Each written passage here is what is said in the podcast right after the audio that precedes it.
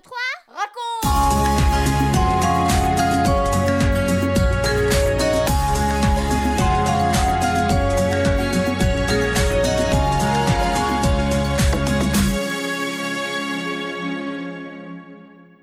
Bonjour les filles, bonjour les garçons, bonjour tous les amis, et puis les parents aussi, hein, faut pas les oublier.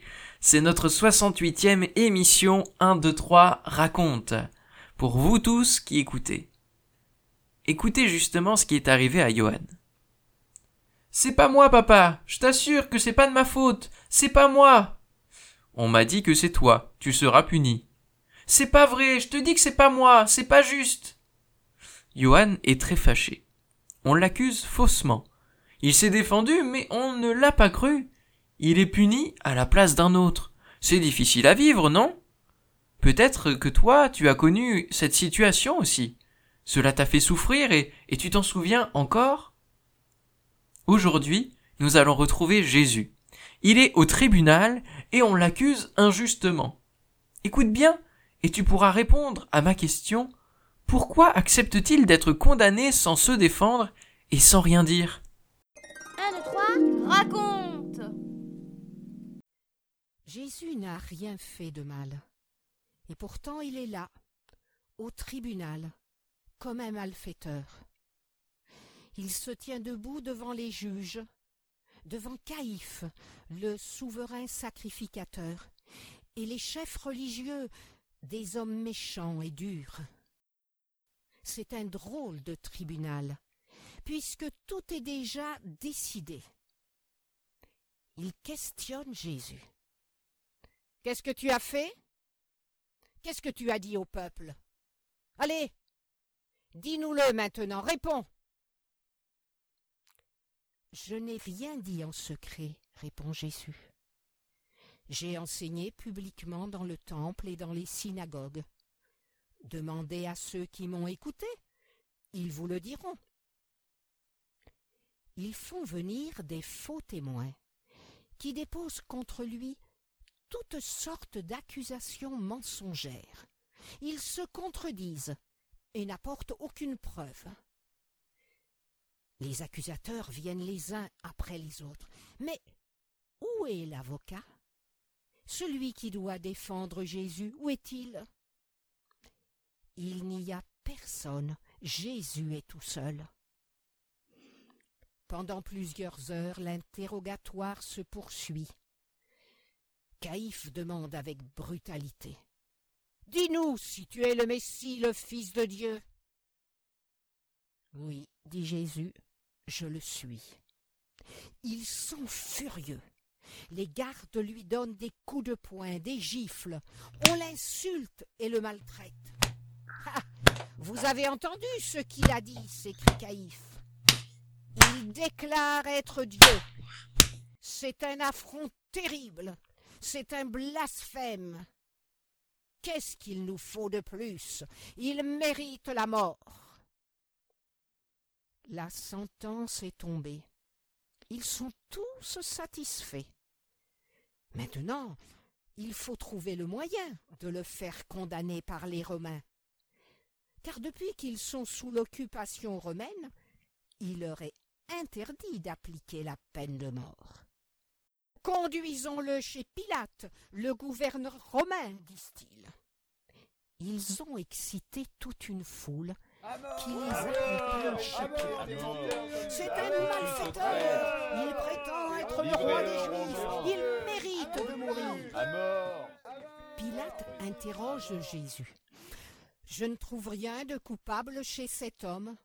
Je ne vois pas pourquoi je le condamnerais.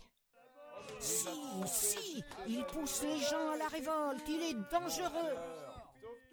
Emmenez-le chez Hérode, c'est le gouverneur de sa région. Hérode est tout heureux. Ça tombe bien, se dit-il, il y a longtemps que j'ai envie de le voir, ce Jésus. Peut-être qu'il va faire un miracle là, devant moi. Il lui pose beaucoup de questions, mais Jésus ne lui répond pas. Hérode est très vexé. Ramenez-le à Pilate, dit-il. Les chefs religieux et la populace continuent d'accuser Jésus avec violence. Mais Pilate est très troublé. Il voudrait bien le sortir de cette affaire. Je n'ai rien trouvé pour le condamner, et Hérode non plus. Je vais le faire battre, et après je vais le relâcher. Non, non, il doit mourir, foule déchaînée. Si tu le relâches, tu n'es pas un ami de César. Aujourd'hui, je dois libérer un prisonnier. Voulez-vous que je le relâche? Non, relâche Barabbas, relâche Barabbas. C'est un criminel. Relâche Barabbas et crucifie Jésus. Pilate tiendra-t-il bon ou va-t-il céder à la pression et aux cris de la foule des chefs religieux? Il fait apporter de l'eau et il se lave les mains devant eux. Cet homme est innocent, déclare-t-il. Je ne suis pas responsable de sa mort. C'est votre responsabilité. Il fait libérer Barabbas et abandonne Jésus entre leurs mains. Des soldats tressent une couronne d'épines qui lui posent sur la tête. Ils lui mettent un manteau rouge écarlate. Il le frappe avec violence. Salut, roi des Juifs, disent-ils en se prosternant devant lui. On apporte une lourde croix. Allez, prends-la et avance maintenant. Jésus prend la croix. Sur le chemin, des gens l'injurient. Son corps est déchiré, meurtri par tant de coups. Il n'a plus de force. Il trébuche. Il tombe. Un homme passe par là. Allez, toi, prends sa croix et porte-la. Les soldats avec brutalité. Jésus avance péniblement. Il supporte toutes ses souffrances sans dire un seul mot. Pas un gémissement, pas une plainte.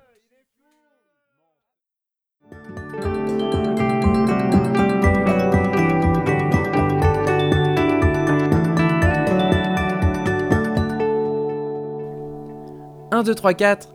Et toi, et moi. Ce récit est bouleversant. On ne peut pas comprendre les souffrances que Jésus a endurées. Lui, qui a fait du bien aux hommes toute sa vie, le voilà condamné à mort, comme un criminel. C'est injuste, n'est-ce pas? Alors, pourquoi a-t-il accepté tout cela sans se défendre, sans rien dire? C'est la question que Benji nous a posée. Nous allons y répondre maintenant. Te souviens-tu de la prière de Jésus dans le jardin de Gethsémané Il a dit Mon Père, si c'est possible, que cette coupe de souffrance s'éloigne de moi. Toutefois, non pas ce que je veux, mais ce que tu veux. Jésus a accepté de boire, c'est-à-dire de supporter toutes ses souffrances, sans se défendre, parce qu'il prend la place, la condamnation que méritent tous les hommes à cause de leur désobéissance, leur vie loin de Dieu. Il est puni, condamné à notre place, pour que Dieu puisse nous pardonner. Je te propose de réfléchir à tout cela dans un moment calme.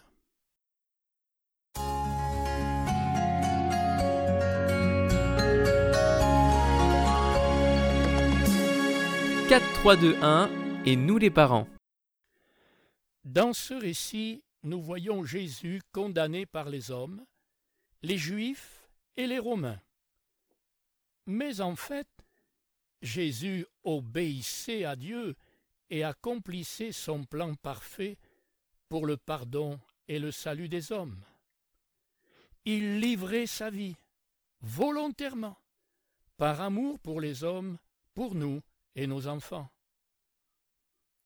Vous retrouverez ces passages dans l'Évangile de Jean, au chapitre 18, des versets 19 à 37, et dans l'Évangile de Luc, au chapitre 23, les versets 1 à 12. Pour terminer, je laisse sur votre cœur ce verset Le châtiment qui nous donne la paix est tombé sur lui, c'est-à-dire sur Jésus. Ésaïe chapitre 53, verset 5. Vous venez de suivre l'émission 1, 2, 3 raconte avec Françoise et Michel Zanellato, Benjamin Lamotte, Céline Girardi, Baptiste Roland, Erwan, Yuna et la collaboration de Vital Radio ainsi que 365histoire.com.